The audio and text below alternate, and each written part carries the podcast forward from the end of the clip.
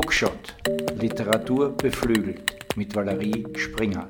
Michael Charang hat den Roman Die Geschichte vom Esel, der sprechen konnte, geschrieben. Zum Inhalt. Es ist Februar 1945, der Zweite Weltkrieg geht zu Ende. Auf einem alten Bauernhof in der Steiermark findet der fünfjährige Moritz einen kleinen Esel. Die beiden verbindet sofort etwas Besonderes, denn Moritz ist der Einzige, der mit dem Esel sprechen kann. Fortan sind die beiden unzertrennlich und die Klugheit des Esels rettet Moritz in so mancher Lebenslage, sodass am Ende alles gut ausgeht oder zumindest gut auszugehen scheint. Eine Textprobe habe ich. Moritz stieg mit seiner Großmutter auf den Berg, um vom Bauern Brot und Butter zu holen. Die Großmutter half jeden zweiten Tag auf dem Bauernhof aus, dafür bekam sie für sich und die Familie ihres Sohnes zu essen. Der Bäuerin war die Arbeit zu viel, ihr Mann konnte ihr nicht zur Seite stehen, er hatte im Krieg ein Bein eingebüßt. An diesem Tag mistete die Großmutter den Stall aus. Moritz spielte in der Stube mit dem Bauern Karten. Nachdem der dreimal verloren hatte, fluchte er und behauptete, im Krieg nicht nur ein Bein, sondern auch den Verstand verloren zu haben. Moritz warf die Karten auf den Tisch, ging über den Hof zum Stall, wollte zur Großmutter, hörte aber hinter dem Stall ein leises Wimmern.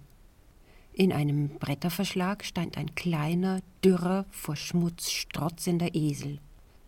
Moritz schob zwei Bretter weg, umfasste den Kopf des Esels und drückte ihn an sich. Der Esel schnaubte vor Freude. Du armer kleiner Esel, sagte der Bub, stehst in der Kälte und im Dreck, bist halb verhungert.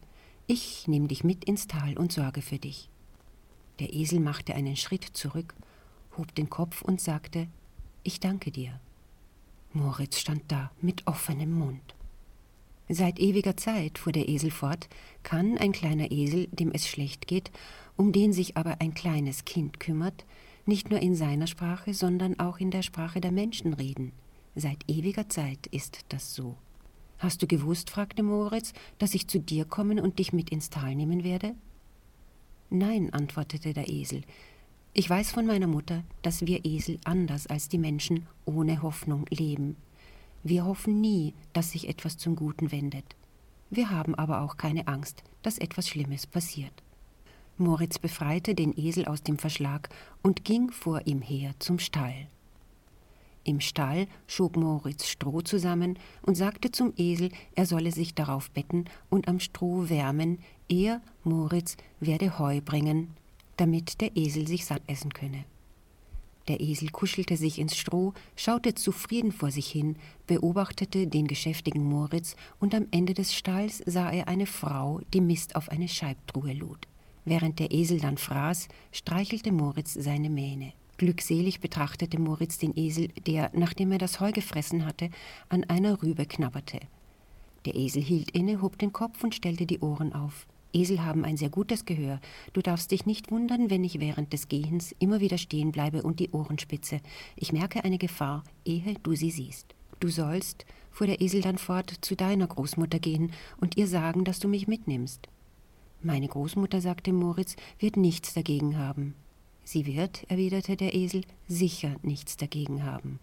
Woher weißt du das? fragte Moritz. Das sehe ich, antwortete der Esel. Ich sehe, wie sie arbeitet, wie sie die Mistgabel bewegt, wie sie geht und wie sie sich niedersetzt, um zu rasten. Daran erkenne ich, was für ein Mensch sie ist. Ende der Textprobe. Michael Scharang, 1941 geboren in Kapfenberg, hat Theaterwissenschaft, Philosophie und Kunstgeschichte in Wien studiert, er ist kritisch gegenüber Kapitalismus und bürgerlicher Demokratie und betont das Interesse an Gesellschaftsveränderungen als ästhetische Idee. Er lebt und arbeitet in Wien und New York. Michael Charang, Die Geschichte vom Esel, der sprechen konnte, erschienen bei Czernin, März 2023. Hardcover 384 Seiten. Es kostet 28 Euro und ist auch als E-Book erhältlich. Danke fürs Zuhören. Literatur beflügelt, Lesen befreit.